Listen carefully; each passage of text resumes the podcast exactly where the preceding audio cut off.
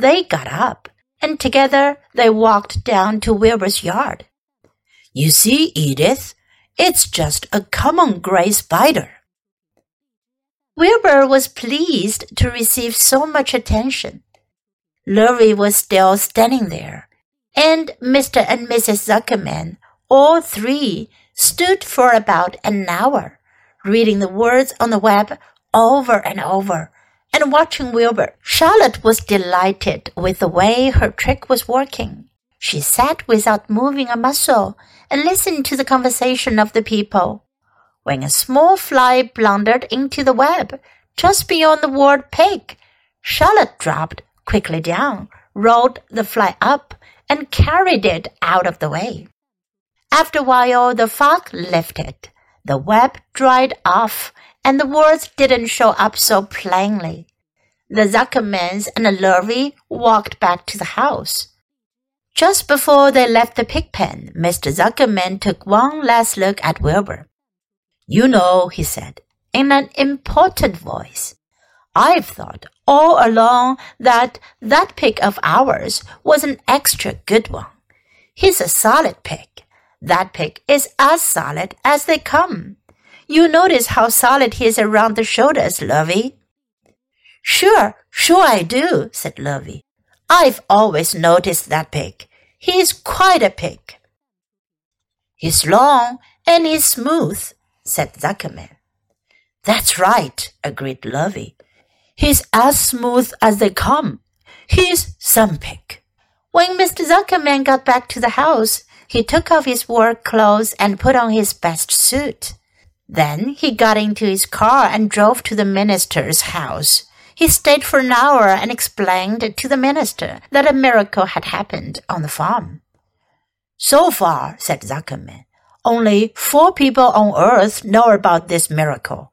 Myself, my wife Edith, my hired man Lurvy, and you. Don't tell anybody else, said the minister. We don't know what it means yet. But perhaps if I give thought to it, I can explain it in my sermon next Sunday. There can be no doubt that you have a most unusual pick. I intend to speak about it in my sermon and point out the fact that this community has been visited with a wondrous animal. By the way, does the pig have a name? Why, yes, said Mr. Zuckerman. My little niece calls him Wilbur. She's a rather queer child, full of notions. She raised the pig on a bottle, and I bought him from her when he was a month old. He shook hands with the minister and left. Secrets are hard to keep. Long before Sunday came, the news spread all over the county. Everybody knew that a sign had appeared in a spider's web on the Zuckerman's place. Everybody knew that the Zuckermans had a wondrous pick. People came from miles around to look at Wilbur and to read the words on Charlotte's web. The Zuckerman's driveway was full of cars and trucks from morning till night. Fords and Chevys and big Roadmasters and GMC pickups and Plymouth and Studebakers and Packards and DeSotos with gyromatic transmissions and Oldsmobiles with rocket engines and Jeep station wagons and Pontiacs. The news of the wonderful pig spread clear up into the hills and farmers came rattling down in buggies and buckboards to stand hour after hour at Wilbur's pen, admiring the miraculous animal. All said they had never seen such a pig before in their lives. When Fern told her mother that Avery had tried to hit the Zuckerman spider with a stick, Mrs. Arable was so shocked that she sent Avery to bed without any supper as punishment. In the days that followed, Mr. Zuckerman was so busy entertaining visitors that he neglected his farm work. He wore his good clothes all the time now, got right into them when he got up in the morning. Mrs. Zuckerman prepared special meals for Wilbur.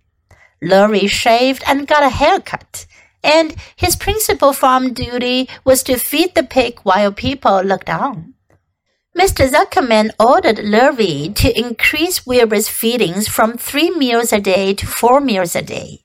The Zuckermans were so busy with visitors they forgot about other things on the farm. The blackberries got ripe, and Mrs. Zuckerman never put up any blackberry jam. The corn needed hoeing, and Lurvy didn't find time to hoe it. On Sunday, the church was full. The minister explained the miracle.